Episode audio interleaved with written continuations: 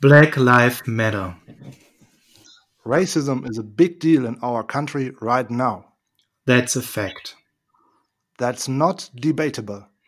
White people have to acknowledge that this is a fact. This isn't debatable.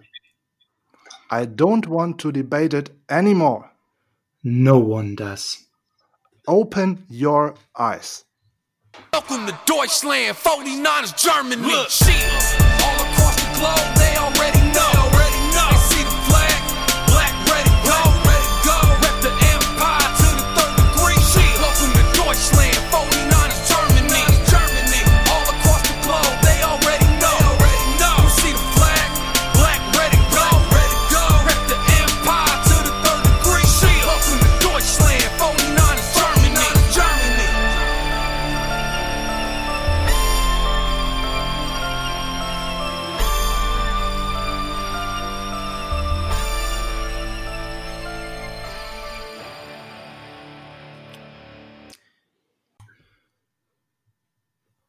Es ist äh, der 8.6.2020, es ist 21.20 Uhr.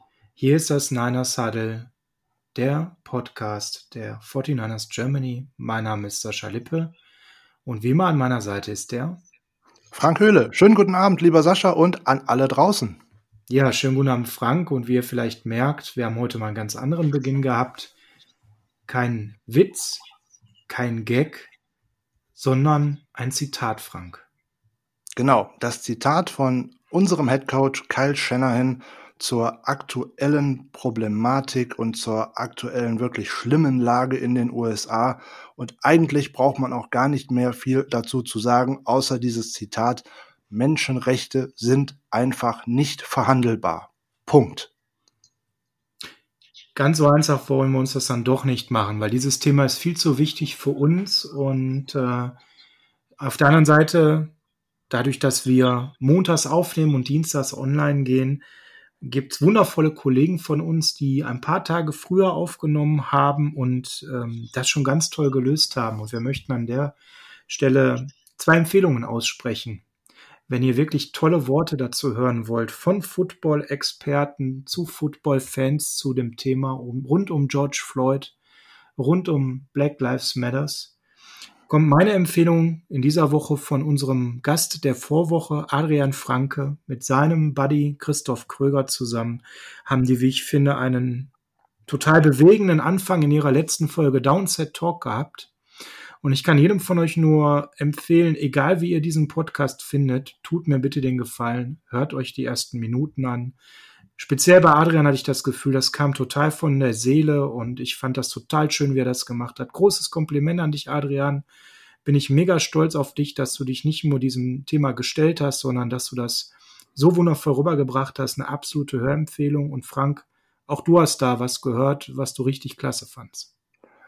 Ja, gleiches gilt für den Gast oder unseren ersten Gast, den wir hier im Podcast schon hatten, nämlich mit Julian Barsch und seinem Saturday Kickoff Podcast, der in der letzten Folge den Peter Schindler ähm, zu Gast hatte und der auch ein sehr bewegendes und sehr eindeutiges und klares Statement dazu verfasst hat, dem eigentlich auch kaum etwas hinzuzufügen ist. Auch hier eine ganz klare Hörempfehlung. Leute, hört es euch nicht nur an, sondern wie Kyle Shanahan im letzten Satz schon gesagt hat, Open your eyes. Jeder ist gefordert, im Alltag dem Ganzen gerecht zu werden. Jeder sollte sein Verhalten überdenken und sollte keinen anderen geringer schätzen als sich selber.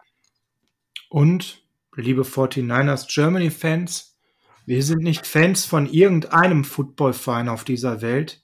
Wir sind Fans von den 49ers. Und die 49ers sind beheimatet in San Francisco.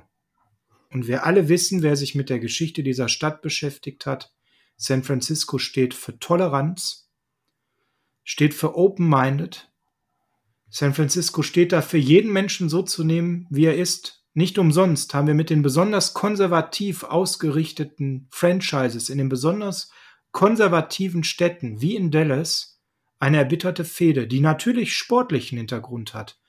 Aber wer sich mit dieser Fehde mal beschäftigt hat, der weiß, dass diese Fehde vor allem eine Fehde der zwei Klassen war. Das konservative weiße Amerika, die Dallas Cowboys, the America's Team, und auf der anderen Seite das Team, was Dallas und den Weißen ein Dorn im Auge war, die San Francisco 49ers, die schon damals in den 80er Jahren dafür standen, jeden so zu nehmen, wie er ist.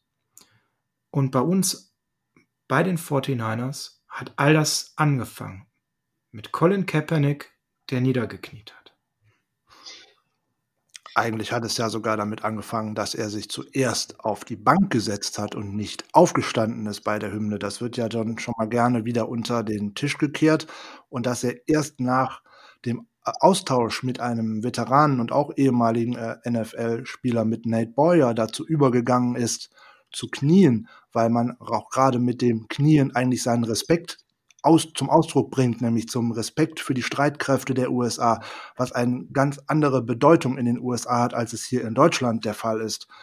Ähm, die ganze Behandlung, die dort Colin Kaepernick und auch Eric Reed und auch vielen anderen, die sich äh, sehr kritisch zum System geäußert haben, auch von der NFL im Endeffekt äh, zugekommen ist, steht ja jetzt alles nur auch äh, in den Sternen. Die erste die ersten fröh besseren Aussagen jetzt gerade auch mal von äh, Roger Goodell äh, mit einem für ihn sehr bewegenden Statement ähm, zeigen in die richtige Richtung, aber jetzt muss die NFL auch tatsächlich dabei bleiben und auch dieses Gesagte in dem Interview auch mal mit Taten tatsächlich untermauern. Oder ob man jetzt wieder einbricht, weil Präsident Trump ja auch da schon wieder gegen getweetet hat. Ähm, ich wünsche meinen ganzen Freunden und Bekannten in den USA, dass sie beim Gang an die Wahlurne im November mal tatsächlich Open Your Eyes anwenden und das Kreuz an der richtigen Stelle machen. Und für Drew Brees? Ja, du hast einen Fehler gemacht. Danach hast du den halbherzig korrigiert. Wofür du meinen Respekt hast, ist, dass du Donald Trump als aller allererster Prominenter auf dieser Welt der in seinem Land ist und unter seiner Regentschaft steht, öffentlich die Stirn geboten hast. Dafür gebührt dir Respekt, den Scheiß davor hättest du dir sparen können. Als Sportler respektiere ich dich sehr. Als Mensch musst du dich jetzt beweisen. Ich wünsche dir viel Glück, dass du dein Lockerroom nicht verloren hast. Ich habe da große Zweifel. Ich wünsche uns allen, dass dieses Thema nicht zu Ende geht, sondern dass es endlich konsequent verfolgt wird und dass endlich all die, die Verantwortung übernehmen sollten, als Colin Kaepernick seine Karriere ruiniert hat, ähnlich wie Eric Reed, für nichts. Dass all die, die sich damals schnell wieder zurückgenommen haben oder es gar nicht gezeigt haben, dass all die jetzt Verantwortung übernehmen. Sei es in einem tollen Spot, wie ich finde, der zu sehen war mit Patrick Mahomes, mit Odell Beckham Jr. und wie sie alle heißen, hat mir sehr gut gefallen. Sei es, dass Michael Jordan verkündet, er spendet 100 Milliarden Dollar und Leute, lasst uns nicht über 100 Millionen Dollar sprechen, dass das für den Mann wenig Geld ist. Das ist total egal. Er spendet 100 Millionen Dollar für den Kampf gegen Rassismus. Das ist eine Riesengeste. Und davon muss es jetzt viel, viel mehr geben. Frank Höhle und Sascha Lippe sagen Nein zu Rassismus, stellvertretend nicht nur für diesen Podcast, sondern für unsere ganze Gemeinde, in der wir beiden uns sehr wohlfühlen, viel Spaß mit euch haben und noch nie in irgendeiner Form Rassismus erlebt haben. Und das ist gut so. Es ist ja auch ein absolutes Ding der Unmöglichkeit, wenn man Fan von einer amerikanischen Sportart ist. Wie kann man denn dann an einem Sonntag, man sagen viele sagen jetzt gerade, man will nur unterhalten werden, wenn es um so ein Spiel geht. Ja, aber es spielt doch eine Rolle, ob ich einem äh, George Kittle zujubel, weil er einen Touchdown macht, oder ob es Tevin Coleman ist, oder wenn man jetzt auf andere Franchises guckt, gerade die vielleicht auch aus anderen Bundesstaaten kommen, es ist doch ein, es darf doch gar keinen Unterschied ausmachen, ob dort ein Ezekiel Elliott zum Touchdown läuft und ich da im Stadion ausraste oder ob es ein, ein Weißer gewesen ist. Es darf doch gar keinen Unterschied machen. Das sind alles nur Footballspieler und das sind alles nur Menschen. Aber genauso ist auch der Mensch, der an der Tankstelle arbeitet, der im Supermarkt arbeitet, der im Krankenhaus mir die Wunde vernäht oder was auch immer. Es sind alles Menschen, egal welche Hautfarbe, egal wo geboren. Niemand ist besser als oder schlechter als eine andere Seele auf dieser Erde. Und da müssen wir alle endlich mal zu kommen. Open your eyes und äh, damit möchten wir das auch hier stehen lassen. Ihr könnt uns dazu natürlich gerne eure Meinung zukommen lassen dürft uns da auch meinetwegen gerne für angreifen und könnt auch ähm, was loswerden, wenn euch das nicht gefällt. Aber nochmal, Menschenrechte sind einfach nicht debattierbar. Punkt. Punkt. Und als letztes eine Bitte an euch allen, schaut da draußen nicht weg. Jeder von uns hat jederzeit vor der Tür Rassismus. Wir müssen nicht nach Amerika schauen, nicht auf George Floyd. Das ist schlimm, aber wir alle haben auch Rassismus vor der Tür. Guckt nicht weg, ergreift eure Stimme, schreitet da ein, wo es notwendig ist. Denn der Kampf gegen Rassismus beginnt bei jedem von uns im Kleinen. Nur dann kann etwas Großes entstehen. Danke. Ein wunderbares Schlusswort, lieber Sascha. Und da lag jetzt gerade so viel Wahrheit drin. Aus etwas ganz Kleinem kann etwas ganz Großes werden. Und jeder muss sich beteiligen. Jeder. Wir zählen auf euch. Wir haben euch so kennengelernt. Wir lieben die Community so. Lasst uns open-minded bleiben. Wenn man 49ers-Fan ist, dann weiß man, dass man Fan eines sehr loyalen, sehr toleranten Vereins ist. Und Frank, es wird Zeit, über Sport zu reden. Unbedingt.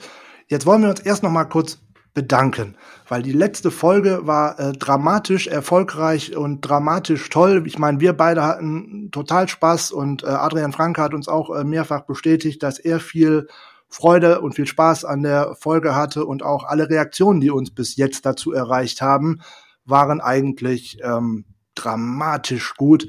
Ist auch kein Wunder, wenn man das Vergnügen hat, mit Adrian über Football philosophieren zu dürfen. Ähm, ich habe das nicht umsonst gesagt mit, wir hätten jetzt noch stundenlang weiter sprechen können. Und umso mehr freuen wir uns, dass er uns ja auch für diese Offseason auch gerne noch einen weiteren Besuch zugesagt hat. Und da können wir dann weiter mit ihm drüber sprechen. Und ihr könnt auch schon mal Fragen an uns loswerden, wenn ihr die gerne an Adrian stellen wollt. Dann würden wir die sammeln und würden die dann auch natürlich gerne präsentieren. Ah, wir haben aber natürlich auch noch andere Gäste. Frank hat da natürlich. schon Spoiler letztes Mal versteckt. Wir wollen jetzt erstmal nicht die Katze aus dem Sack lassen. Wir können aber so viel sagen. Wir haben vier Gäste für die nächsten Wochen, nicht vier Wochen. wir, wir verteilen das ein bisschen, ja, ähm, damit es nicht langweilig wird. Aber vier Gäste im Köcher, mit denen wir in der nächsten Zeit zusammenkommen werden. Ähm, und so wird das über den Sommer nicht langweilig. Und das sind alles noch Gäste, die nicht im 49ers Germany Fanclub sind. Kann ja noch werden. Aber natürlich haben wir auch vor, das haben wir mal ganz am Anfang angekündigt, im Sommer dann jetzt auch nach und nach mal den Club vorzustellen. Frank, damit könntest du heute wunderbar mal starten. Ja, vielleicht sind ja heute tatsächlich noch ein paar dabei, die gerade nur durch den Namen Adrian Franke den Weg zu uns gefunden haben. Also dann sagen wir noch mal ein bisschen was nicht nur zu dem Podcast, sondern vor allem auch zu den 49ers Germany. Wir sind ein äh, Official Fan Chapter der 49ers, also auch tatsächlich bei den 49ers registriert. Man findet uns auf der Homepage, wenn man unter Fan Chapter schaut. Und ähm, wir haben derzeit in Deutschland so rund 470 Mitglieder. Das tendiert im Moment sehr stark nach oben. Da freuen wir uns auch total drüber. Wir sind eine ganz offene Community, eine sehr familiäre Community. Da legen wir auch ähm, großen Wert drauf dass man auch schöne Umgangsformen untereinander pflegt. Ja, was machen wir denn so? Wir organisieren ähm, außerhalb der Covid-19-Pandemie ähm, natürlich äh, überregionale und regionale Treffen. So zum Beispiel veranstalten wir jedes Jahr ein äh, großes Sommerfest, was dieses Jahr jetzt leider ausfällt. Unsere Jahresfeier, eine Weihnachtsfeier. Dann gibt es Treffen zu Spielen, Treffen zum Draft und was man alles noch so machen könnte. Letztes Jahr hatten wir in Havala in Niedersachsen ein tolles Barbecue bei einem unserer Mitglieder zu Hause. Nämlich hier auch nochmal schöne Grüße an die Jungs, hier an Julian Jahns und seine liebe Frau Christiane, weil da hatten wir richtig Spaß. Das ist jedem offen. Wir sind eine Community, wo wir sagen können, hey, wir haben jetzt sicher nicht 470 ganz aktive Mitglieder, die sich jeden Tag einbringen. Bei uns ist alles möglich. Bei uns kann man still mitlesen und einfach sich nur die News über die 49ers anhören, abholen oder man kann sich auch aktiv einbringen. Man kann bei uns in unseren internen Fantasy-Football-Gruppen spielen und, und, und. Also da ja, kann ich nur einladen. Ja. Ey, da muss ich warnen. Wenn ihr damit machen wollt, also wir nehmen natürlich jeden gerne in die Gruppen auf, aber ich spreche da mal eine Warnung aus. Wir haben da vier, fünf, das sind echte Fantasy-Könner. Also da solltet ihr nicht mit der Ambition an Frank Höhles äh, Fantasy-Football-Gruppen teilnehmen, direkt äh, zu gewinnen oder unter den besten drei zu landen. Da sind ein paar echte Cracks am Start, die Fantasy-Football inhalieren und leben. Da kann ich schon sagen, seid mit einem guten Mittelfeldplatz für die erste Saison echt zufrieden. Also die wissen, wie der Hase im Fantasy-Football läuft, muss sich aus eigener schmerzhafter Erfahrung äh, erleben.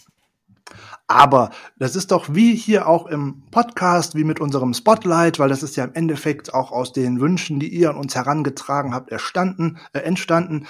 Wir nehmen die Leute mit, auch Menschen, die noch nie Fantasy Football gespielt haben oder nur wenig Erfahrungen haben, die nehmen wir mit. Da gibt's Anleitungen zu, man, es gibt Tipps dazu, ne? genau wie wir das jetzt mit dem Spotlight machen. Wir versuchen das äh, Football-Grundwissen aufzubessern und äh, jeden einfach mitzunehmen. Das geht in allen Bereichen so. Das geht bei unserem äh, Merchandise-Bestellungen zum Beispiel. Also wer nicht weiß, wie man aus den USA etwas bestellt oder wie man an etwas herankommt, jo klar, da helfen wir. Wer nicht weiß, wie ich mir meine Reise in die USA richtig organisiere, wie komme ich denn zum Tailgate, wie komme ich denn ja. vielleicht an schöne Karten und, und, und. Ja, wir, haben wir haben einen eigenen Reiseleiter, der wird auch demnächst hier mal zu Gast sein.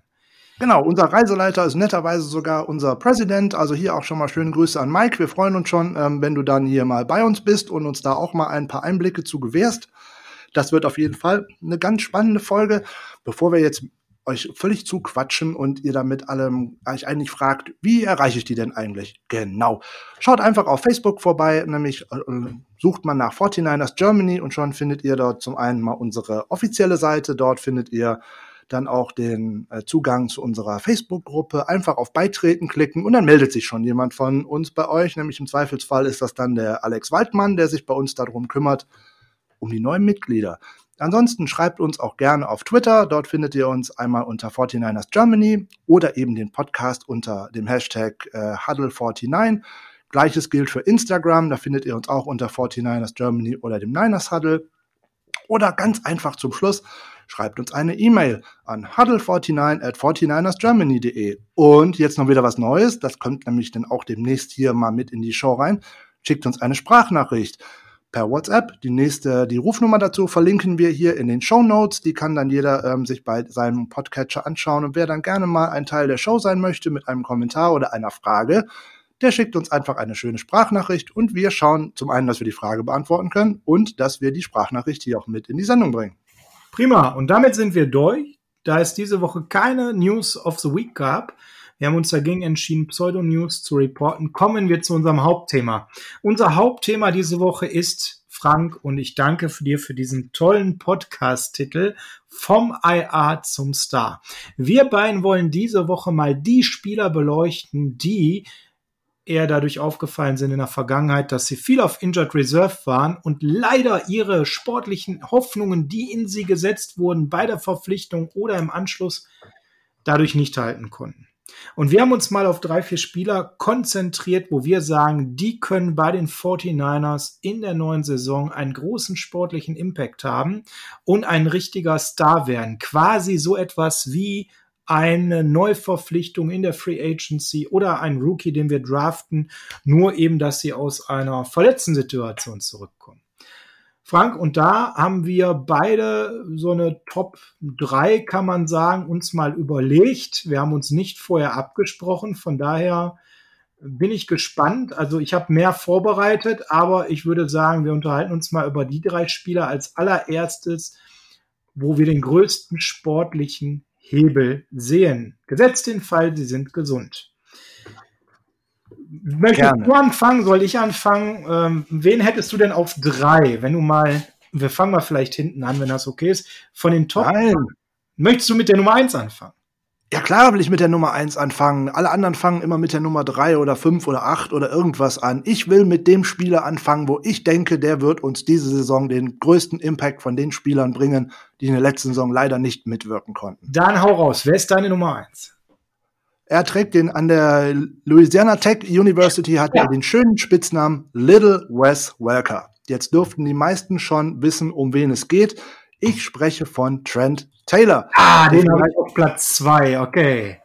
der vielleicht der größte Pechvogel der Saison 2019 bei den 49ers war, weil er musste insgesamt sage und schreibe fünf Operationen an seinem rechten Fuß über sich ergehen lassen, weil das alles nicht gut gelaufen ist, weil es sich dort zu Komplikationen kam und zu Setbacks, wie der Amerikaner das so schön nennt. Und ähm, im Endeffekt hat er während der ganzen Saison die medizinische Freigabe nicht mehr bekommen können wegen Infektionen und dergleichen. Und das war besonders unglücklich für ihn, weil die 2018er Saison war auch schon nicht seine. Die war durch eine langwierige und schwere Rückenverletzung, was auch in einer Operation in der Offseason äh, endete, gezeichnet.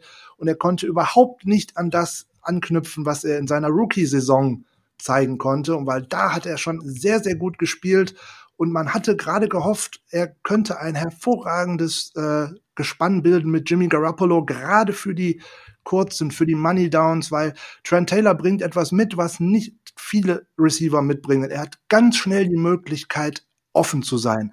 Nur drei, vier Schritte und er, ja, und er ist frei, er kann einen Ball fangen, er hat sehr, sehr gute Hände. Er hatte schon im College unglaublich wenige Drops, nämlich in sage und schreibe vier College-Jahren nur vier Stück, also von Catchable Balls. Also das ist nun eigentlich überhaupt nichts. Er hat in der letzten Offseason in bis er sich die Jones Fracture an seinem äh, rechten Fuß zugezogen hat, war er der mit Abstand beste Receiver in der, im Training Camp und zum Beginn der Preseason. Das haben alle Analysten und alle Videos gezeigt, die man so sehen konnte. Er hatte eine hervorragende Beziehung mit äh, Beziehung ist jetzt auch schon wieder lustig, aber eine gute Connection mit äh, Garoppolo. Gute Chemie kann man sagen, bevor jetzt genau, eine gute aufkommen, ne? der Jimmy. Ja, um, ja, gute Chemie. Um Gottes Willen, um Jimmy G ranken sich ja ohnehin die lustigsten Gerüchte. Ähm, von daher, das, das lassen wir lieber hier. ähm, wir hoffen, dass Trent jetzt äh, zurückkehren kann. Er hat die medizinische Freigabe bekommen. Ähm, er soll zu 100 Prozent wiederhergestellt sein. Und wenn er tatsächlich ähm, eine gute Offseason hinlegen kann, wenn die Chemie weiter mit Jimmy G stimmen könnte, ist uns ein weiteres Puzzlestück zu der Offense hinzugekommen, was wir einfach nicht hatten, nämlich ein Slot-Receiver, klein und wendig. So, wenn sich jetzt jeder nochmal hier fragt, wieso klein, wendig, Slot-Receiver, ja, da denken jetzt viele vielleicht an Julian Edelman. Jo, aber wir denken hauptsächlich mal an denjenigen, den es vor Julian Edelman gegeben hat, nämlich Wes Welker der witzigerweise jetzt nämlich der Wide Receivers Coach seit letztes Jahr der 49ers ist und der wird Trent Taylor hoffentlich nochmal richtig nach vorne bringen und ihm nochmal einen Schub verleihen.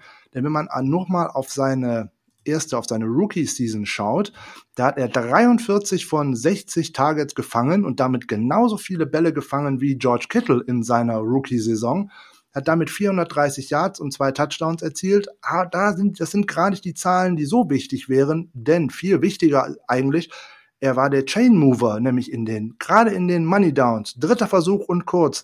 Drei Schritte nach vorne, Slant in die Mitte, Ball auf den kleinen Receiver. Taylor hat gefangen, First Down und die Chain Crew konnte weiter nach vorne gehen. Das ist der Mann, der unsere Spielzüge und unsere Drives am Leben erhalten wird. Frank, vielen Dank für diesen flammenden Appell für deine Nummer 1, Trent Taylor, meine Nummer 2. Warum?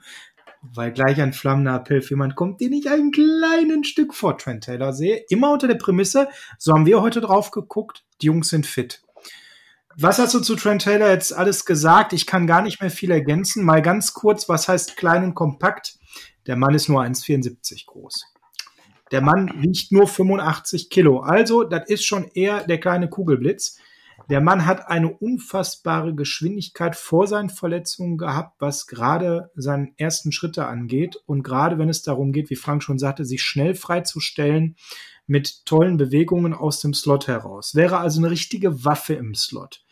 Er ist jemand, der super Hände hatte, das hast du schon gesagt. Er ist zwar undersized für einen Slot Receiver, aber hat keinerlei, keinerlei Angst gehabt, durch die Mitte zu gehen. Und was er gerade am College bei Louisiana Tech eben wunderbar zeigen konnte, aber auch schon in seiner Rookie-Saison bestätigt hatte, ist, dass er ein unheimlich schlauer Spieler ist, der die ganzen kleinen Lücken in den Zones findet, was ja aus einem Slot einfach Gold wert ist.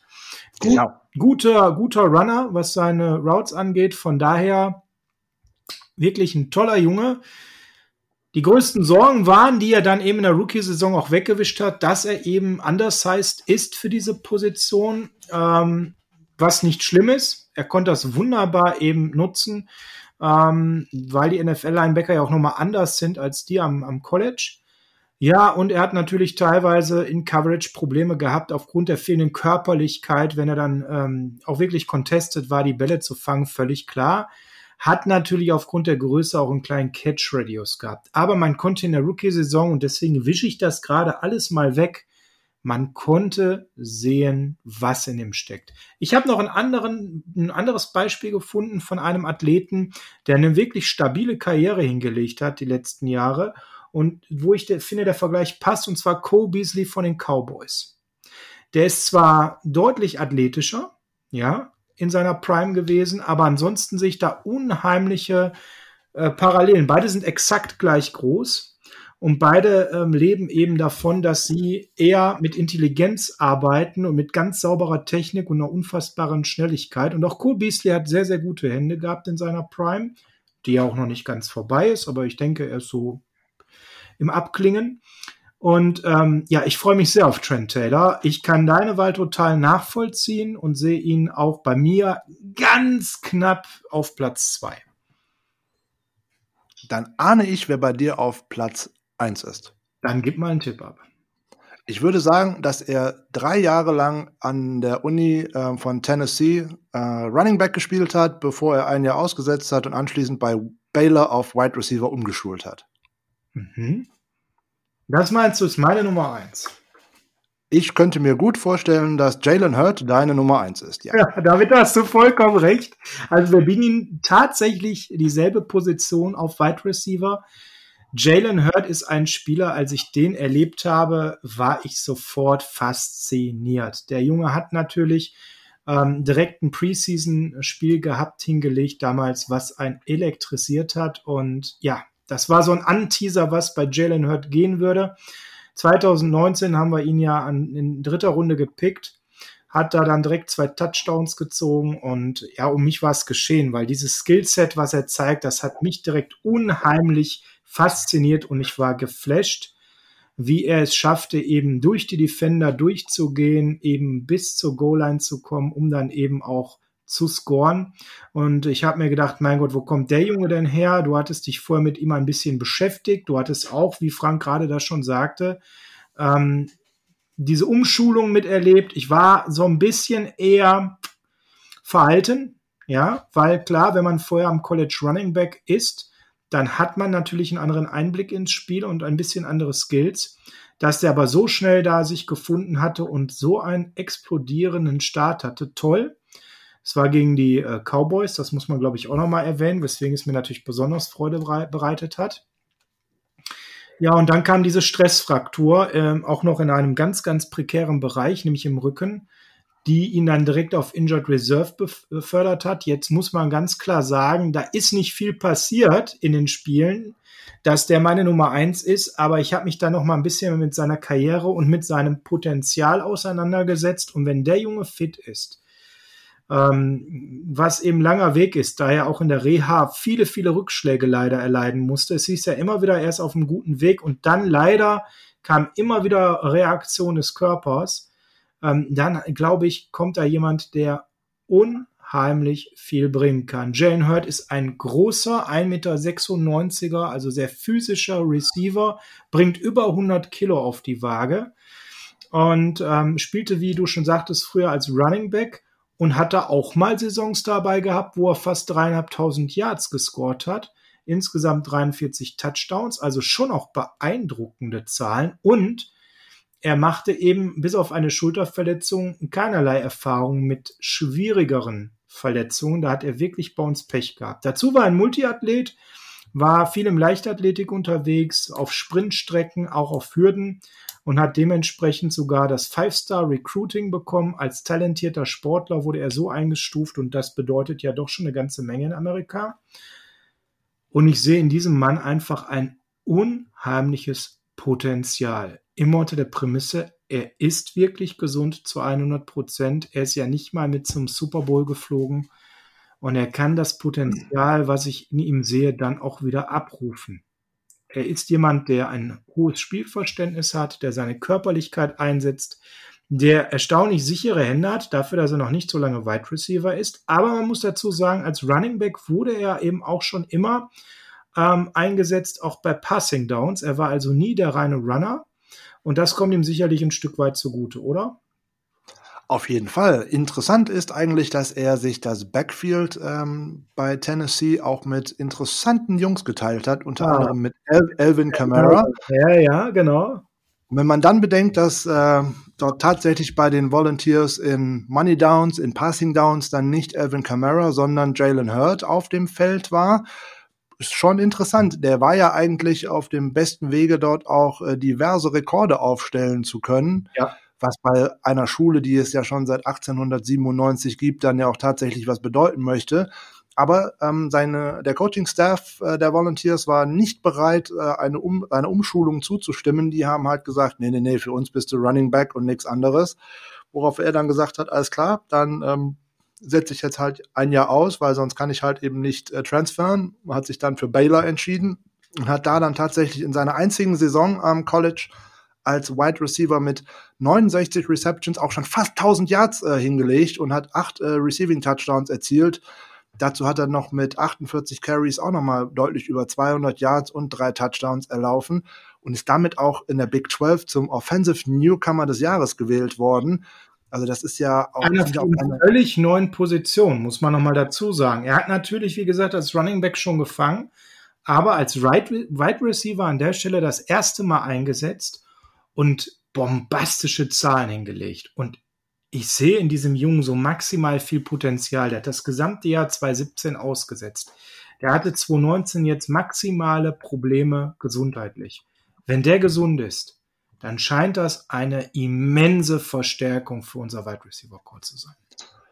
Das Interessante an ihm dürfte definitiv die Hybridrolle sein, die er einnehmen kann. Er ist halt jetzt tatsächlich dann gelistet als Wide Receiver, aber, aber je nachdem, wie man ihn aufstellt, ne, er kann sich ja auch im Backfield aufstellen, da haben wir ja schon mal bei den Formations auch im Spotlight drüber gesprochen und da kommen wir auch noch in den Personal Groupings äh, im Ende dieser Woche zu. Er kann sich ja im Backfield aufstellen. Das heißt ja noch lange nicht, dass er dort als Runner den Ball bekommen muss. Er kann ihn ja auch als Passempfänger bekommen. Er kann sich an der Line aufstellen und aufgrund seiner Größe und seines Gewichts auch mal einen Tight End Spot in Anführungszeichen neben der Line einnehmen. Und ähm, die Unberechenbarkeit, die daraus hervorgeht, wird für eine Defense sicherlich zu viel Kopfzerbrechen führen. Und ähm, auch hier, der passt wieder völlig in dieses Anforderungsprofil, was Kyle Shanahan auch bei Receivern und bei Spielern überhaupt sucht. Das hat man jetzt im Draft und auch in den letzten Jahren schon gesehen. Ein Debo Samuel spielt halt tatsächlich den Wide Receiver mehr oder weniger auch wie ein Running Back. Ähm, man sagt über Brandon Ayuk, dass er auch sehr, sehr körperlich spielen kann und auch eben auch laufen kann wie ein Running Back. Hat er ja auch in der High School und auch vorher in der Prep School gespielt. Dazu dann jetzt eben ein ähm, Jalen Hurd, sehr körperlich, vielleicht ein Joan Jennings, noch körperlicher, noch noch ein bisschen mehr, noch ein größerer Hulk in Anführungszeichen, noch mehr ein Athlet, ein, ein Beast ähm, dass auch die werden auch alle fürs Run-Blocking unheimlich gut eingesetzt werden können. Also ja, die, viel, die Vielschichtigkeit, die man dort aufgebaut hat und die Unvorhersehbarkeit, wenn man dann sieht, was da für unterschiedliche Spieler auf dem Feld sein können und was die alles für Rollen ausfüllen können. Kyle Shanahan muss sich gerade vorkommen, als ob sein Traum, was seine Offense angeht, ähm, tatsächlich jetzt aufgehen könnte. Also eine riesen Match-up-Waffe, das muss man an der Stelle, glaube ich, etwas sagen, auch wenn das mittlerweile ein bisschen abgedroschen ist. Aber Jalen Hurd ist eine Waffe auf zwei Beinen und ich sage nochmal ganz bewusst das, was Kyle Shannons Grundidee ist, Yards after Catch. Ja. Hier auch äh, einer mit seiner Physis, mit seiner Schnelligkeit, mit seiner Spielintelligenz, jemanden, den du, wie du schon gerade sagst, wunderbar aufstellen kannst, individuell. Und erinnert euch an das Spotlight mit Adrian letzte Woche. Pre-Snap Motion. Denk nochmal drüber ja. nach und dann hast du einen Jalen Hurt in der Aufstellung, der sich vielleicht erst als Wide Receiver aufstellt, plötzlich zurück ins Backfield geht und Running Back ist, um dann im nächsten Moment vielleicht nochmal eine Motion zu ziehen und zum Tight End sich zu stellen dort vielleicht nur einen Tackle anzudeuten und dann doch noch als Wide Receiver eine Post oder eine Go zu laufen. Also an der Stelle ganz, ganz viele Möglichkeiten und das ist für mich der entscheidende Punkt. ja, wir haben bei deiner Nummer eins, zu der ich auch voll stehe mit Trent Taylor, ein bisschen mehr gesehen. Gar keine Frage. Jalen Hurt ist für mich die absolute Matchup-Waffe. Und gerade wenn ich schaue, was wir jetzt auf Wide Receiver in Anführungsstrichen nur gemacht haben, mit einem tollen Neuzugang mit Brandon Ayuk, dann sehe ich in Jalen Hurt einen wahnsinnig guten zweiten Neuzugang und in Trent Taylor einen wahnsinnig guten dritten Neuzugang. Also, die setzen offensichtlich auch darauf, ja, dass beide voll fit werden. Auf jeden Fall. Das trifft aber auch auf meinen nächsten Kandidaten zu, dass man davon ausgeht, dass er voll fit ist. Deine Nummer zwei wäre das jetzt, oder hattest du auf zwei dann eben Jalen Hurt? Auf zwei wäre bei mir Jalen Hurt. Okay, dann kommen wir zu Nummer drei. Meine Nummer drei ähm, ist ja, Jared McKinnon. Ah, jetzt wollte ich gerade raten. Ah. Okay, ich hätte, falsch, ich hätte falsch gelegen. Na, siehst du, dann war, dann war das ja nicht so schlecht, dass ich direkt losgeschossen bin. Ja, okay, jetzt kommen wir also zu dem Mann, äh, wo ich permanent eine Wette gegen einen meiner besten Kumpels äh, im Footballbereich verliere. Einem Vikings-Fan. Und damit wisst ihr auch schon, warum wir gewettet haben, denn wir haben den Minnesota Vikings, den Jerry damals ja abgeluchst und äh, Basti, der Football-Kumpel von mir, sagte nur, ja, viel Spaß mit dem, der wird ja mehr auf Injured Reserve sein, als dass er spielt. Frank stand heute, hat er leider recht gehabt. Ja, da hat er vielleicht äh, tatsächlich recht gehabt, aber jetzt möchte ich mal hier eine Lanze für einen Spieler brechen, der ähm, in seinen ersten vier Spielzeiten nicht viel versäumt hat bei den äh, Vikings. Er war in 58 Spielen dabei, hat davon 14 gestartet. Das ist für ein Backup äh, ganz gut. Er hat äh, knapp 2000 Rushing Yards erlauf ähm, und noch 1000 Receiving Yards erfangen bei den Vikings. Das ist alles im Rahmen. Er hat tatsächlich wirklich Pech gehabt. Er hat für einen Running Back eine, eine üble Verletzung abbekommen, ohne die äh, Einwirkung eines Gegners. Im letzten Play, im letzten Training vor der Saison 2018 ist ihm das Kreuzband gerissen und zwar übel gerissen und ähm, er hatte auch zu Beginn der letzten ähm, Preseason noch Probleme mit dem Knie, wo man dann immer noch ein bisschen wieder rumgedoktert hat und wo man dann schließlich und endlich die Entscheidung getroffen hat, so wie es auch für McKinnon und äh, das Team und das viele Geld, was man investiert hat, dann auch tat, dass es keinen Sinn machte, ihn letzte Saison einzusetzen. Ähm, und die sagen so mal, du musst noch tatsächlich weiter an deinem Comeback arbeiten. Ja, das tat richtig weh, weil das der Wunschspieler von Kyle Shanahan war. Den hatte man am ersten Tag der Free Agency verpflichtet zu der Saison 2018. Man hat ihm einen recht teuren Vertrag gegeben mit knapp 30 Millionen, von denen knapp 16 garantiert waren. Aber bevor jetzt alle wieder über dieses große Geld meckern, ähm, der gute Mann hat jetzt tatsächlich auf unheimlich viel Geld verzichtet, um für die 49er spielen zu können, weil sonst hätte man ihn wahrscheinlich entlassen, wenn er für diese Saison noch mit sechs oder sieben Millionen oder Schlimmerem in den Büchern gestanden hätte. Jetzt hat man den Vertrag restrukturiert und der spielt für das Veteran Minimum von weniger als einer Million für die Saison 2020. Und das zeigt also, eben auch, dass Jerry da was gut machen will. Das hat er auch schon ganz klar gesagt.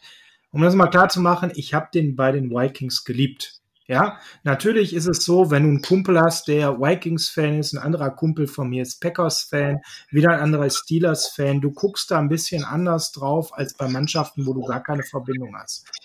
Und ich habe immer wieder gesehen, dass der äh, Jerry da wunderbar eingesetzt wurde damals in dem Backfield der Minnesota Vikings und dass der Zahlen gebracht hat, die wirklich sehr gut waren. Und wenn man da auf seine Pro Football Focus Grade schaut, dann hat er speziell dann in der Saison 16 und 17, der hat sich kontinuierlich gesteigert, nachher richtig abgeliefert und hatte dann wirklich tolle Zahlen. Und ich kann absolut an der Stelle verstehen, was Kyle Shanahan in ihm gesehen hat, dass er ihn verpflichtet hat und dass er auch diesen Vertrag bekommen hat. Unglücklicherweise ist es dann eben mit Bastians Prophezeiung tatsächlich Realität geworden, dass er dann nicht nur einfach angeschlagen war, wie bei den White Kings, wo er fast kein Spiel verpasst hat, aber doch oft an der Seitenlinie war und den einen oder anderen Snap aussetzen musste, weil er angeschlagen war oder eben auch sehr oft am Spieltag noch äh, questionable war und eine Game Time Decision, ja. Also war jetzt keiner für Fantasy, weil man nie wusste, ob er spielt oder spielt, nicht spielt. Also er war die ganze Saison eigentlich immer angeschlagen. Ähm, und daher kam dann eben so eigentlich dieser äh, Kommentar damals Ja, und dann hat sich das leider bestätigt, dass er sehr verletzt war, aber er soll bei 100 Prozent sein. Er soll bei 100 Prozent sein. Das wünschen wir ihm natürlich. Und davon gehen wir jetzt auch einfach mal aus, weil sonst brauchen wir dieses ganze Gedankenspiel ja hier gar nicht zu machen. Ähm, wenn man sich Trainingsvideos anguckt, die sowohl die 49ers als auch er und sein Trainingscoach in den letzten Wochen immer mal wieder auf Twitter oder auf Instagram ähm, hochgeladen haben, das sieht schon sehr gut aus. Warum sollte man sich darauf freuen, Jarek McKinnon mal tatsächlich im 49ers-Trikot sehen zu können? Ganz einfach. Er ist wieder ein Puzzlestück, was wir in den letzten zwei Jahren nicht gehabt haben. Nämlich ein Running Back, der eigentlich besser Routen laufen kann, als die eigentliche Arbeit eines Running Backs zu erledigen, nämlich einfach nur den Ball zu nehmen und zu laufen. Er wäre eigentlich der potenzielle Back für Third Downs, dann, wenn es darauf ankommt, dass man die, ähm, äh, die Chain Gang sozusagen immer wieder dazu bringen muss, weiter zu laufen, dass man den Drive am Leben erhalten kann, nämlich wenn man eigentlich weiß, es muss ein Pass kommen. Das Gute an ihm ist auch ein unheimlich guter Blocker so nebenbei. Ne? Da gradet ihn Pro Football Focus auch sehr hoch mit ähm, knapp an den 80. Das ist für einen Running Back ein sehr, sehr gutes Grade. Also auch da kann er mal einen äh, Pass Rusher aufnehmen. Er wird sicherlich einen guten Pass Rusher nicht aufhalten können, aber zumindest verlangsamen können. Und das ist schon mal viel wert. Viele andere Running Backs, schöne Grüße an Livion Bell, gehen nämlich einfach aus dem Weg. Ähm, weil die Angst haben, dass sie da mal richtig umgenagelt werden können. Also der würde, der würde sich da auch reinhauen. Das hat man bei den Vikings auch oft genug gesehen. Absolut, Aber absolut.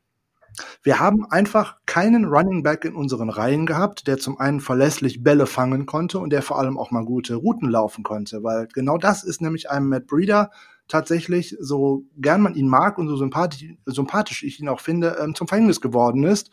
Er war oftmals bei Routen einfach nicht da, wo er hätte sein sollen. Ja, dann sah Garoppolo nämlich auch doof aus, weil der Ball woanders hingegangen ist. Ähm, aber auch Coaches und unter anderem auch Wes Welker hat in einem langen Interview bestätigt, ähm, dass die Bälle eigentlich schon da waren, wo sie hin sein sollten, nur dass der entsprechende Spieler nicht da war. Mhm, aber jetzt, Frank, ist es doch so, wir haben doch ein tolles Backfield letzte Saison gehabt, auch ohne Breeder, mit Blick auf Tevin Coleman, auf Raheem Mostert. Warum brauchen wir jetzt noch Jarek McKinnon? Ganz einfach, weil er der Running Back sein wird, der die Bälle fängt. Wenn man einfach mal auf Spiele schaut, wo es zum Schluss eng war in der letzten Saison, da fällt mir zum Beispiel das Spiel gegen die Cardinals ein. Welcher Spieler hat dort zum Schluss aus dem Backfield heraus einen Ball gefangen? Richtig, es war weder Coleman noch war es Breeder und Mostert war es auch nicht. Da war tatsächlich Jeff Wilson für ein einziges Play auf dem Feld. Er hat den Touchdown gefangen, die 49ers haben das Spiel gewonnen. Im Super Bowl hat Kyle Shanahan ähnliches versucht, nämlich vor der Halbzeit musste man die Offense mal ein bisschen ähm, mit neuem Input füllen und musste auch mal einen Running Back auf eine etwas tiefere Route schicken, um zu gucken, dass man mal ein wenig Platz schafft für alles andere. Da wurde auch kein Coleman und kein Mostard dorthin geschickt, sondern tatsächlich auch wieder Jeff Wilson. Und Jared McKinnon ist die weitaus gefährlichere Waffe im Passspiel als alle von den Running Backs, die wir auf dem Roster haben. Im Prinzip wäre es so, dass wir mit ihm zwei Running Back Spots besetzen, die wir bisher hatten. Denn er könnte Jeff Wilson wunderbar ablösen, auch wenn er das sehr gut gemacht hat, was er da gemacht hat, Jeff Wilson. Aber da ist er ja auch wiederum nicht multifunktionell, sondern eindimensional. Und er könnte wunderbar äh, auch äh, Snaps wegnehmen von Coleman oder Mostert. Und da könnte man dann eben schauen, ob man zum Beispiel von Coleman sich dann im Laufe der Zeit nochmal trennt, wenn McKinnon äh, gesund bleibt, um da auch nochmal Cap Space zu generieren. Also sicherlich eine Riesenchance. Und deswegen kann ich es auch an der Stelle sagen, ich habe lange mit mir hin und her gerungen, ob ich ihn nehme oder einen anderen Spieler, aber am Ende, ich habe mich an die Vikings-Zeit erinnert und wie viel Spaß der mir da gemacht hat. Ähm, und alleine, äh, um meinem Kumpel Bastian nochmal zu sagen, ich glaube an den Jungen, der wird nochmal was, setze ich den auch auf drei ein Spieler, der auch an seiner Universität, die er besucht hat, im Endeffekt auf dem dritten Platz äh, mit Rushing Yards liegt in der Geschichte dieses Colleges. Da sind nur zwei Menschen vor ihm, die da mehr Yards erlaufen haben. Das ist ein gewisser Adrian Peterson, der eigentlich jedem hier ein äh, Begriff sein sollte, und ein Jermaine Austin. Also die sollte jeder mal kennen, diese Jungs. Also der kann nicht so schlecht sein. Ne? Wer für die Georgia Southern Eagles tatsächlich so viele Yards erlaufen hat, der kann auch schon was. Wenn wir den jetzt tatsächlich wieder aufs Spielfeld bringen können und seine Gesundheit mitspielt, wird er uns sicher ähm, gute Yards liefern. Ich habe mich ja nicht umsonst in meiner Bold Prediction letzte Woche auf ihn festgelegt. Ja, da hast du das schon geteasert, was wir heute machen. Dann kommen wir jetzt zu den Plätzen vier und folgend und werden mal ein bisschen schneller, weil äh, jetzt ist es so, es sind nicht mehr die ersten. Das heißt, selbst wenn sie gesund sind, ist die Wahrscheinlichkeit, dass sie so einschlagen wie die ersten drei sportlich gesehen nicht so hoch und von daher werden wir jetzt ein bisschen schneller und zackiger und kommen mal zu meinem Platz vier Center Weston Richburg wäre es an der Stelle, der leider ausgefallen ist ähm, in Woche 14 ähm, und der eigentlich einen wirklich tollen Job vorher gemacht hat. Der hat eine sehr, sehr gute zweite Saison gespielt, nachdem er ja in der ersten Saison eigentlich komplett mit einer Verletzung gespielt hat und da auch nicht wirklich an seine guten Jahre bei den Giants hat anknüpfen können. Aber in dieser Saison, wo er auch pünktlich zum Saisonstart fit geworden ist, hat er eigentlich ein sehr gutes Jahr gespielt, hat für einen Center sehr wenig Druck auf den Quarterback zugelassen. Er hat nur einen Sack abgegeben, bekommt von Pro Football Focus für die Zeit eine 75,1 im Passblocking. Da kann man nicht meckern für einen Center, gerade wenn man bedenkt, dass man auch äh, zwei Jahre oder zweimal im Jahr gegen Aaron Donald zum Beispiel spielen muss, wo der Druck immer durch die Mitte geht. Und äh, auch da, die Rams haben sich da nicht Richburg als Ziel ausgesucht, sondern sind dort immer über Person gegangen. Ja, und Sagt aber so, er kommt von 61. Man muss aber fairerweise sagen, bei den Giants vorher war er teilweise auch noch höher als 75. Also eigentlich kann man sagen, Weston Richburg ist dann irgendwo in dieser Saison angekommen bei den 49ers, nachdem die Saison 2018 nicht so gut war. Ähm, da hat er ein Pass-Blocking-Grade von 61,6, was natürlich äh, unterdurchschnittlich ist.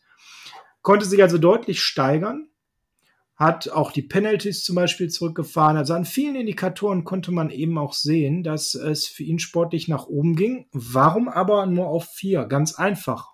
Mein Grund ist Ben Garland. Ben Garland hat ihn sehr gut vertreten.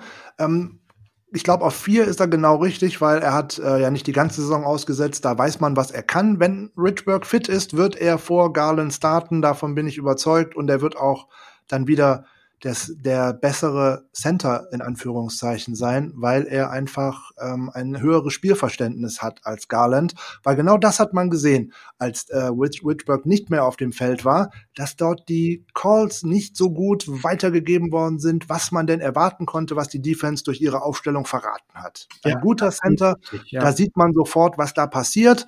Ähm, da fehlt Garland einfach die Erfahrung. Das, die hat er einfach nicht. Ne? Auch wenn er auch schon im fortgesetzten ähm, Alter ist. Ben Garland ist, glaube ich, 31, wenn mich nicht alles täuscht. Ich will jetzt nicht lügen. Aber er hat halt nicht so viele Spiele in der NFL gemacht, wie jetzt zum Beispiel auch schon in Weston Richburg. Und den, daher kann er diese Calls und diese, diese Alignments und Assignments, die dann vorgenommen werden in der Defensive Line oder auch von den Linebackern, gar nicht so sehr weitergeben, dass dort auch zum Teil ähm, diese Calls Laken Tomlinson äh, vorgenommen hat und er nicht mehr der Center, wie es eigentlich üblich ist. Ja, du hast übrigens recht, er ist 32, hat ja 2014 bei den Broncos äh, debütiert, nachdem er nicht gedraftet wurde ähm, und war davor viele, viele Jahre bei den Broncos nur in der Practice Squad, ist also auch karrieretechnisch ein Spätstarter und dafür, dass er erst im letzten Jahr zu uns gestoßen ist, hat Ben Galen wirklich einen, einen sehr soliden Job gemacht, spontan da hineinzuspringen und dann eben die Vertretung so gut auszuüben. Aber ich gebe dir vollkommen recht, der Mann hat einfach an der Stelle definitiv zu wenig Erfahrung gehabt. Man hat es eben auch gemerkt in unserer Offensive, dass da ein Element fehlt, was im Westen Richbird reinbringt. Da er aber nur ein paar Spiele gefehlt hat und da wir einen recht soliden Backup haben, nur Platz 4. Machen wir weiter mit unserem Platz 5. Ich habe dich so verstanden, Weston Richburg war auch bei dir auf 4. Möchtest du weitermachen? Soll ich? Du, gerne. Ich komme nämlich zu einem Spieler, den ich total mag und dessen Verletzung mir total leid getan hat, weil Ronald Blair ist vielleicht nicht der glamouröseste Spieler, den die 49ers oder auch die Liga auf einem der Roster hat, aber es ist ein ganz, ganz solider Arbeiter, jemand, der immer seinen Job erfüllt, der sich auch von Jahr zu Jahr in der NFL gesteigert hat, der gut für den Teamgeist gewesen ist und der auch tatsächlich in der letzten Saison gerade als Rotational Pass Rusher immer sehr gut gespielt hat. Und als er sich dann bei dem äh, wichtigen Tackle gegen Russell Wilson äh, tatsächlich äh, das Kreuzband gerissen hat, das tat mir sehr leid. Ja. Er hat uns im Laufe der Saison in der Rotation gefehlt, was man gerade im Playoff Run auch gemerkt hat weil auch sein Ersatzmann hat sich ja dann dummerweise nach zwei guten Spielen äh, direkt verletzt und dann wurde es halt eng, weil die anderen viel zu sehr viele, äh, viel zu viele Snaps auf dem Feld stehen mussten. Jetzt ist noch fraglich, ob er zum Saisonstart nach Kreuzbandriss direkt wieder fit ist. Da können wir nur hoffen.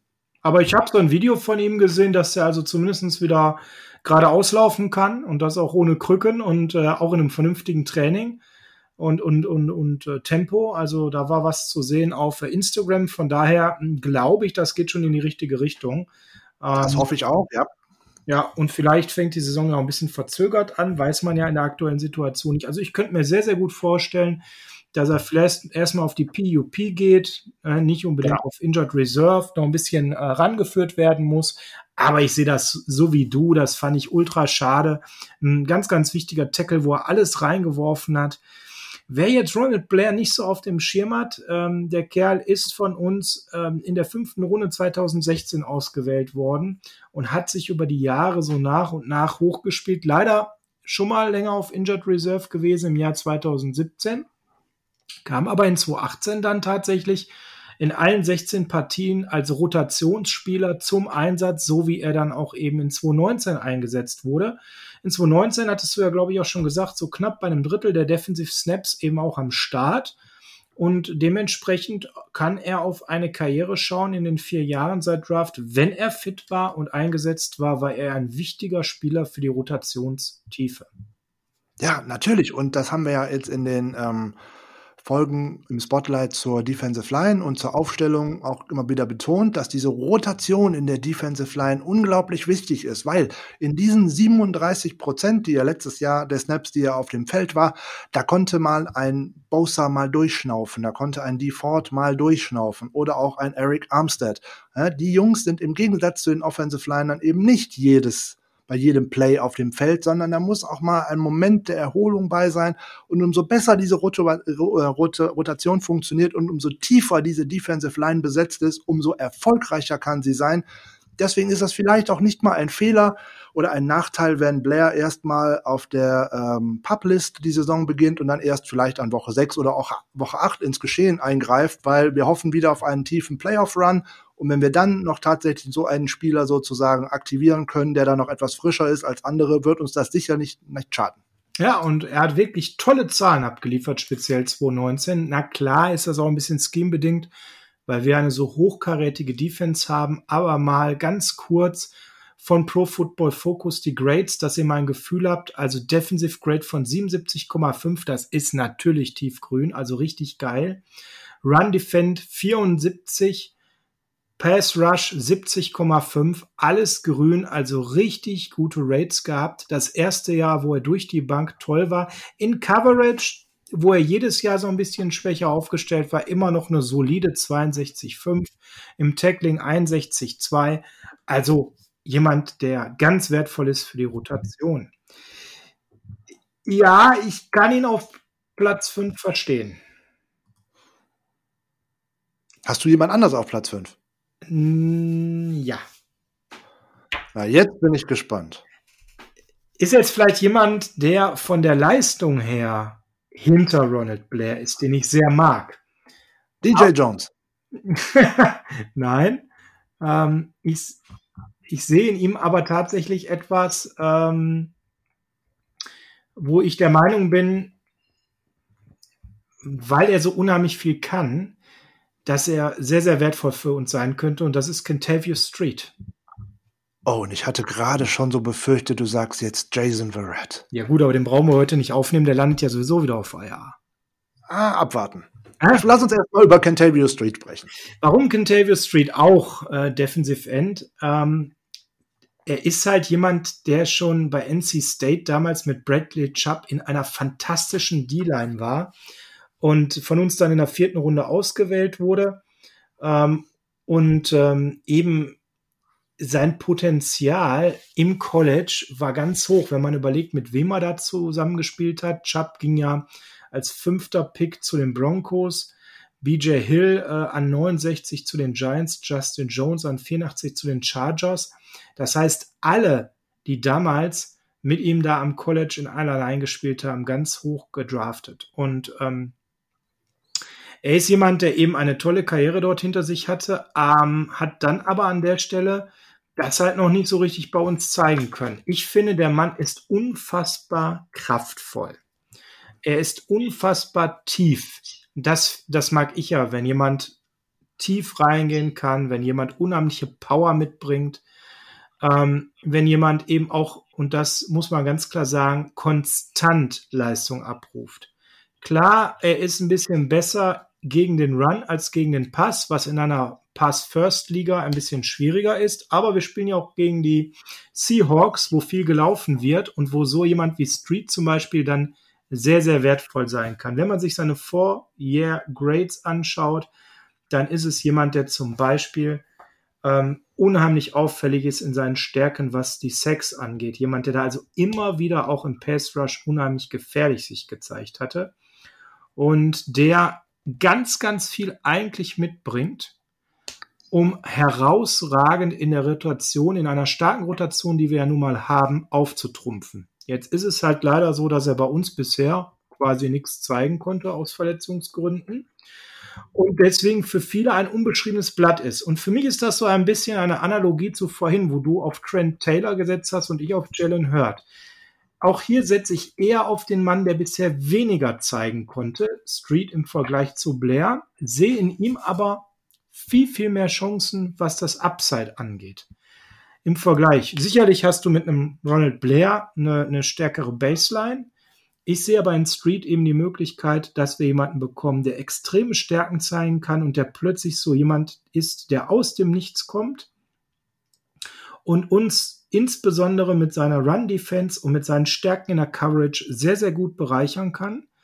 Ähm, und er hat halt auch extrem wenig Sachen, die er vor seiner Verletzung, er hatte dann eben auch einen Kreuzbandriss damals, ähm, ähm, tatsächlich sogar bei einem Workout bei den Giants, also richtig bitter, ja, ist aber jemand, wenn der wiederkommt und er diese Power wieder mitbringt, die er eben am College auch hatte, dann hat er eben auch kaum Schwächen, an denen er arbeiten muss. Und das ist etwas, was ihn für mich unheimlich spannend macht.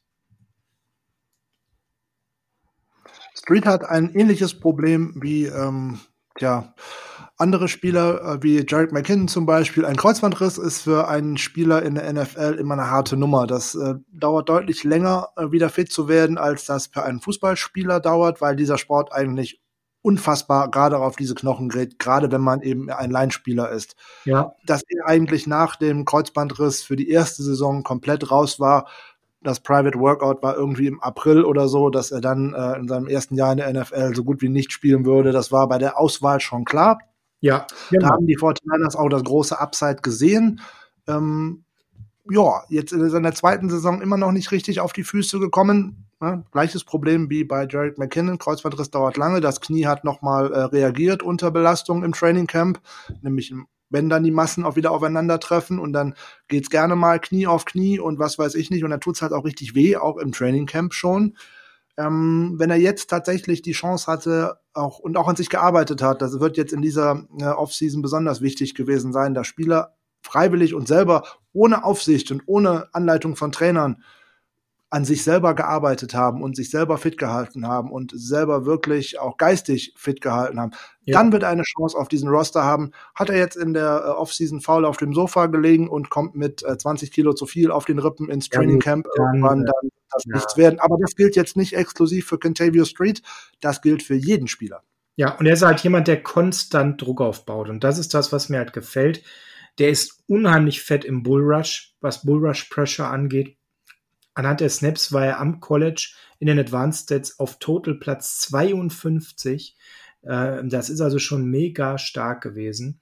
Hat also konstant immer wieder unheimlichen Druck aufgebaut im Bullrush. Aber auch von Outside durchaus äh, zu verstehen gewusst, Pressure aufzubauen. Ähm, wie gesagt, ein guter Run-Stopper. Im Pass dabei gar nicht so schlecht, aber im Run eben besser. Und ja, ich sehe es so wie du. Wenn er es eben jetzt schafft, fit zu kommen und das Knie hält, und das ist hier das große Wenn an der Stelle, dann sehe ich in ihm tatsächlich deutlich mehr Potenzial als in Ronald Blair. Der mir aber auch gut gefällt. Keine Frage, beide Spieler könnten sehr wichtig für uns werden, insbesondere weil wir auch von zwei unterschiedlichen Positionen sprechen. Während Blair eher der Outside-Pass-Rusher ist, dürfte, gerade weil er auch noch sehr stabil ist und noch ein Gewicht zugelegt hat, dürfte für Street ein Platz in der Rotation in der Interior äh, Defensive Line, also als Defensive Tackle, äh, deutlich eher in Betracht kommen. Und auch da brauchen die Spieler wie demnächst mal Kinlaw, Armstead, DJ Jones, die werden auch immer mal wieder eine, eine Verschnaufpause brauchen. Von daher in der Defensive Line wird man mit neun oder zehn Spielern auf dem Roster in die Saison gehen und man wird jeden davon brauchen. Ja, und er ist da eben auch flexibel einsetzbar. Man kann ihn auch noch mal hin und her schieben. Das macht ihn auch noch mal wertvoll. Sollen wir mal dann DJ Jones abhandeln, bevor wir am Ende vielleicht mit Jason Verrett den Ausklang machen? Also der nächste auf meiner Liste wäre dann äh, DJ Jones.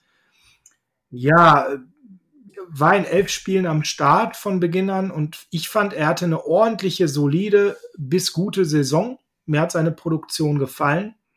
Und ähm, war jetzt, glaube ich, die dritte Saison als Starter äh, oder, oder Rotationsspieler. Und wenn ich mir die Pro Football Focus Grades auch hier wieder anschaue, hat ganz oft eine hohe 60er. Also nicht ganz super, aber im hellgrünen Bereich oder zumindestens im oberen durchschnittlichen Bereich, also ein ganz solider Spieler, DJ Jones, der in der letzten Saison eben nochmal ähm, ein ganzes Stück sich steigern konnte. Ja, und dann kam eben der, der Sprain ne, in Woche 14, ähm, was eben bedeutete, dass er dann rausflog. Und ähm, tatsächlich hat man von Kyle Shanahan dazu auch ein bisschen was gehört, wie sehr er da auch gefehlt hat. Das hat mich auch ein bisschen überrascht, dass er da so hoch angesehen war. Denn er ist eigentlich ja mit, als Sechstrunden-Pick von 2017 jemand, der dann auch am Anfang so ein bisschen unterm Radar flog, jemand, wo ich jetzt nicht gedacht hätte, dass er da auch in der Wertschätzung von Chenny so hoch angesehen wird. Wie hast du das eingeschätzt? Ja, jetzt kommt wieder meine Liebe zur Defensive Line oder zur Line allgemein äh, zum Vorschein.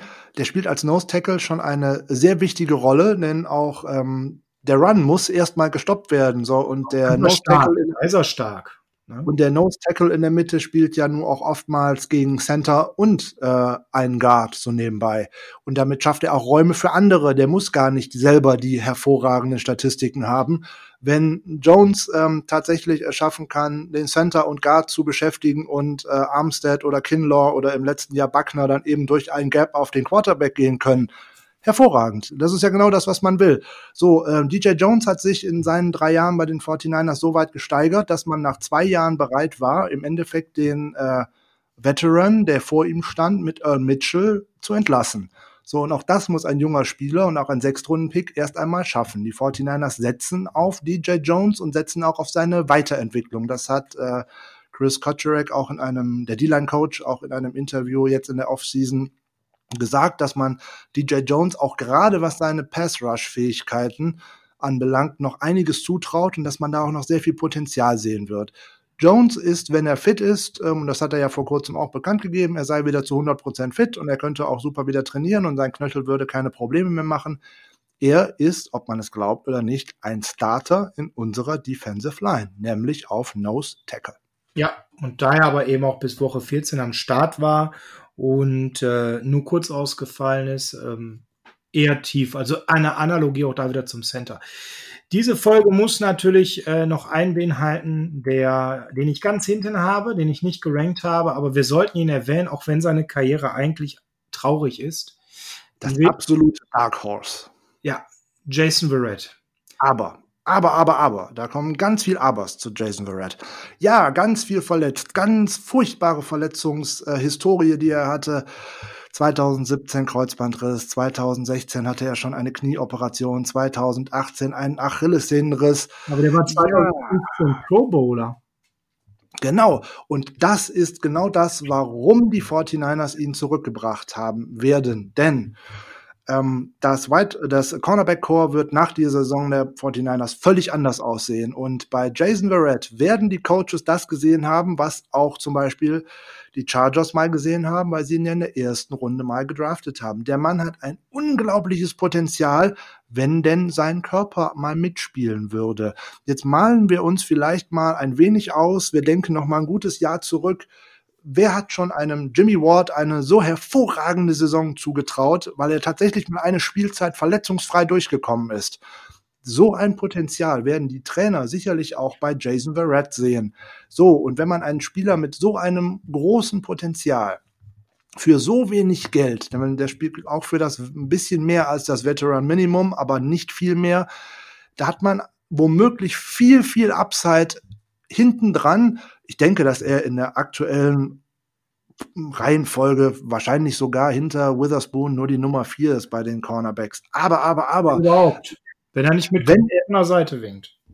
Womöglich, aber wenn er denn jetzt tatsächlich durch die Offseason mal verletzungsfrei durchkommt und er da auch mal seinen Spielrhythmus findet, oh, dann könnte er sogar, sogar vielleicht kratzen an dem Nummer 2 Spot neben Sherman. Nein, so, nein, nein, also wenn wir den 2014er Jason Red sehen, dann ist er der Nummer 2 Cornerback.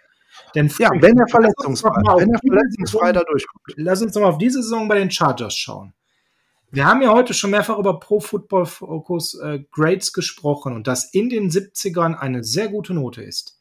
Ich ja. lese mal kurz 2014 vor, die letzte Saison, wo dieser Mann, es ist lange her, aber wo dieser Mann gesund war. Äh, das, das ist 2015. Total 85,1, Run Defending 84,6, Tackling 86,3, Coverage 82,5 und in 15 war er ja auch noch unterwegs. Und in 15, 15 war die Pro Bowl Saison.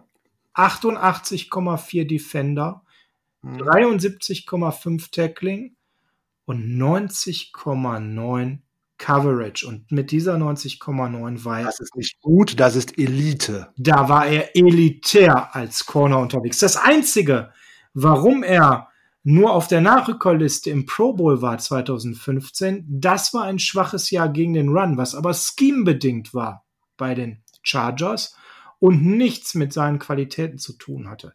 Gleichzeitig wurde er mittlerweile auch situativ im Pass Rush eingesetzt, das erste Mal in seiner Karriere und hatte da auch noch ein Grade von 67,6, was für einen Rookie in dieser Art des Spielens im Pass Rush natürlich richtig geil ist.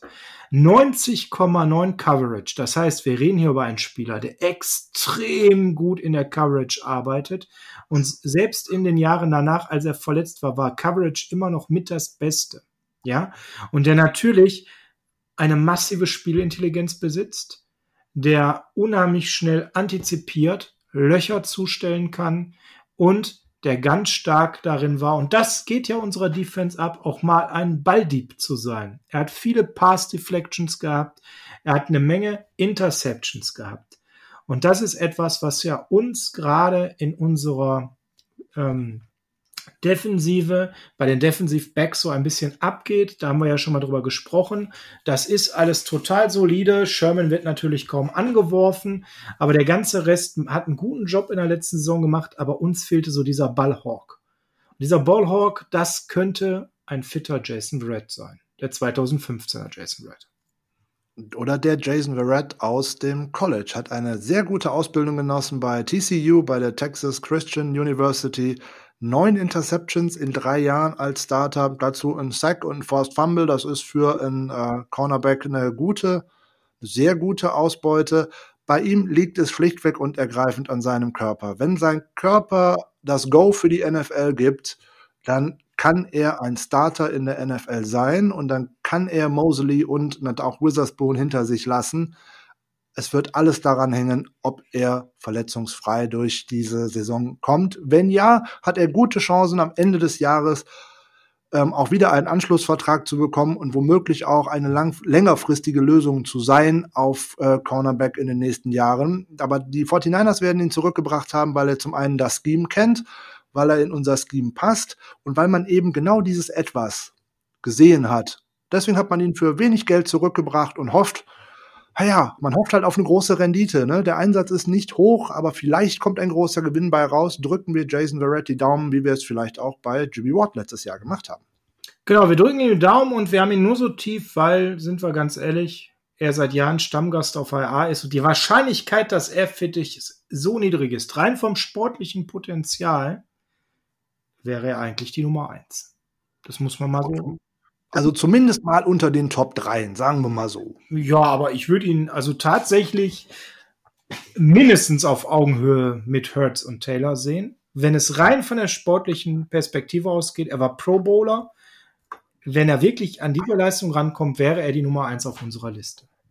Ach, diese Kategorie Pro Bowler mag ich so überhaupt nicht. Ja, gut, die war an der Stelle ja sportlich gerechtfertigt.